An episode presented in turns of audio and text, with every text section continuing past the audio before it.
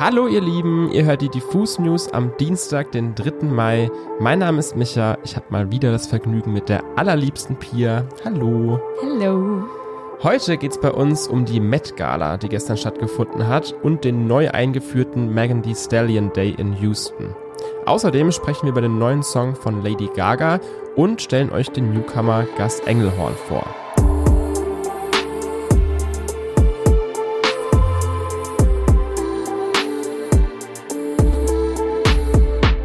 Mehr als 30 Jahre ist es her, dass der US-amerikanische Action-Klassiker Top Gun in die Kinos kam. Darin spielte Tom Cruise die Hauptrolle des Leutnant Pete Maverick Mitchell, der als Kampfpilot bei der United States Navy ist. Der Film spielte damals weltweit an den Kinokassen mehr als 350 Millionen US-Dollar ein und machte Tom Cruise zum erfolgreichsten Schauspieler seiner Generation. Doch jetzt soll es eine Fortsetzung von Top Gun geben. Top Gun Maverick wird der zweite Teil heißen und soll am 26. Mai 2022 in den deutschen Kinos starten. Eine, die das Warten auf die Top Gun Fortsetzung jetzt schon einmal ein bisschen verkürzt und versüßt ist Lady Gaga. Die Sängerin veröffentlichte nämlich heute die Powerpop-Ballade Hold My Hands, die im Abspann des Actionfilms zu hören sein wird. In einem Statement sagte sie, dass der Song ein Liebesbrief an die Welt während und nach einer schweren Zeit sei und nicht nur an die Fans des unglaublichen Films Top Gun 2 gerichtet sei. Außerdem ist es ein Song für Menschen, die jede Hoffnung auf eine bessere Zukunft für sich oder die Welt verloren hätten. Hold My Hands könnte damit übrigens auch ein heißer Anwärtersong auf die nächsten Oscars sein. In dem Sinne drücken wir Lady Gaga schon mal die Daumen und sind gespannt auf Top Gun 2. Dank Songs wie Web und Savage wissen wir schon längst, Megan Thee Stallion hat ein Händchen für Hits. Dabei ist die Musikerin aber längst nicht nur in der Rap-Szene aktiv, sondern nutzt ihre Stellung auch immer wieder, um sich für humanitäre Zwecke einzusetzen.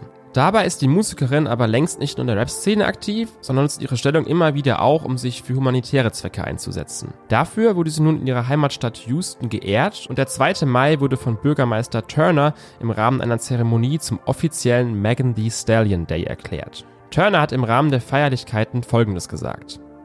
Megan Thee Stallion hat eine außergewöhnliche Entertainment-Karriere, aber wir möchten sie für die Dinge ehren, die sie abseits der Bühne tut, um Menschen zu helfen, die wenig Unterstützung erfahren. Weiter heißt es, sie hat Menschen nach dem Wintersturm 2021 geholfen, während der Pandemie und auch vielen, die mit Obdachlosigkeit zu kämpfen haben. Ich freue mich darauf, sie als Musikerin und humanitäre Aktivistin wachsen zu sehen.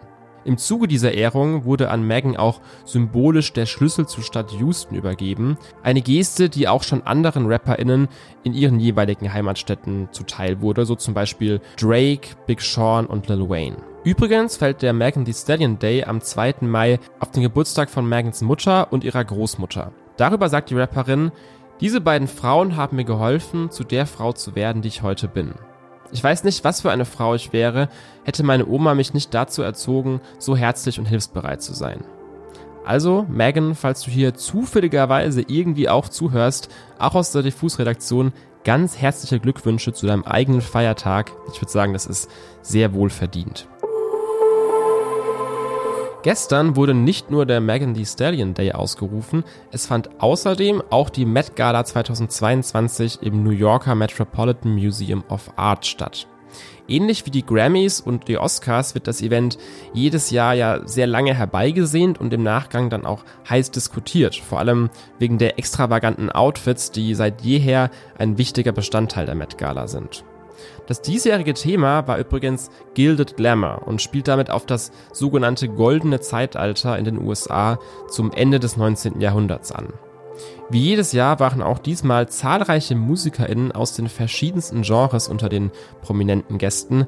Die alle jetzt hier aufzulisten wäre ein bisschen zu vieles Guten, deswegen hier mal ein paar meiner Highlights. Ich glaube, am meisten Gesprächsstoff hat gefühlt das Kleid von Kim Kardashian geliefert, denn das wurde ehemals von keiner geringeren als Marilyn Monroe getragen, während sie ein Geburtstagsständchen für den US-Präsidenten John F. Kennedy vorgetragen hat. Also wirklich ein historisches Outfit. Herausragend war auch Billie Eilish. Ihr Gucci-Korsettkleid war von einem Gemälde aus der Gilded Age inspiriert und bestand komplett aus abgecycelten Materialien. Ein Hingucker-Look gab es auch von Model Gigi Hadid. Ihr Kleid war sehr, sehr voluminös und hatte beinahe was von so einer übergroßen Daunenjacke. Alicia Keys hat einmal mehr ihre Liebe für ihre Heimatstadt und auch den Schauplatz der Met Gala, New York, ausgedrückt. Über ihrem Kleid trug sie nämlich ein Cape, das mit der New Yorker Skyline besteckt war. Apropos Capes, davon gab es dieses Jahr sowieso einige, gerade auch bei den Männern, genauso wie Röcke oder Kilts. Highlight war für mich auch der Look von Kid Cudi in so schickem Royalblau und Rüschen und last but not least Rapperin und Sängerin Lizzo. Sie hat einen goldschwarzen Mantellook getragen, ergänzt mit ihrer Querflöte, die aber nicht nur Accessoire war, sie hat darauf auch direkt ein kleines Solo zum Besten gegeben. Das hier war aber nur die Spitze des Eisbergs. Wenn ihr euch einen ausführlicheren Überblick über den Met-Abend und die Outfits machen wollt, checkt doch mal den Link in unseren Show Notes. Wir wollen euch heute übrigens zum Schluss noch einen neuen Künstler vorstellen und ans Herz legen. Denn am vergangenen Freitag ist sein neues Album Dungeon Master erschienen. Die Rede ist von Gus Engelhorn. Hinter dem aus Montreal stammenden Songwriter liegen aufregende Jahre, die er an den unterschiedlichsten Orten der Welt verbrachte.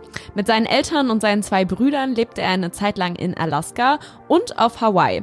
Außerdem reiste er als Weltklasse-Snowboarder um den Globus, trat in verrückten Videos auf, war auf den Titelseiten von Zeitschriften zu sehen und wurde von Sonnenbrillenfirmen gesponsert. Wenig später lernte er ST Preda, seine heutige Ehefrau und Schlagzeugerin, kennen. Gemeinsam machen die beiden aufbrausenden Indie-Gitarrenrock, der gern mal in die Garage- und Krautrock-Ebenen abdriftet und mit dadaistischen Gesangselementen spielt.